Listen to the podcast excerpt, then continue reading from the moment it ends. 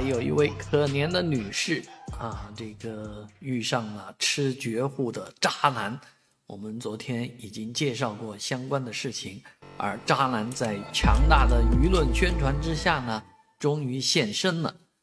但是显然他是有些不服啊啊！电话里面，呃，这个口口声声，呃，反正三百万没了啊，已经花掉了。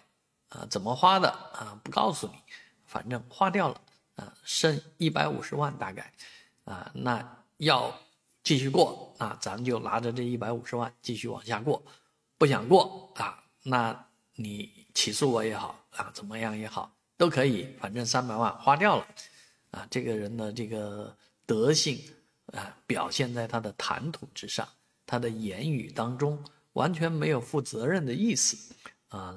这样的人啊，丧尽天良啊！这个对不起啊，把钱给他们的老奶奶啊。事实上，这件事情呢，律师们反而是比较冷静，说他没有犯罪啊。这下老百姓们可不干了，这不就是典型的骗骗子吗？啊，或者说小偷啊，偷窃啊，这个这也不能说吗？啊，这个。这个事情啊，反正从法律角度来讲，目前看呢，啊，此男子啊这些行为呢，啊，都还是属于啊家庭内部的纠纷，连这个经济纠纷都犯犯不上，都谈不上。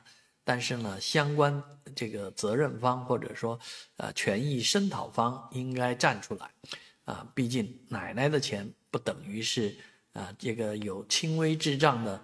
呃，女子的钱也不是这个作为女婿的这位渣男的钱，啊，这是一大家族里面人大家共有的钱，这钱怎么能说没有就没有了呢？啊，这件事情真的很让人有那种一拳打在棉花上的感觉，啊，有一种心中的无力感。我不知道您是对这件事情怎么看待的，欢迎在视频下方和我们一起讨论。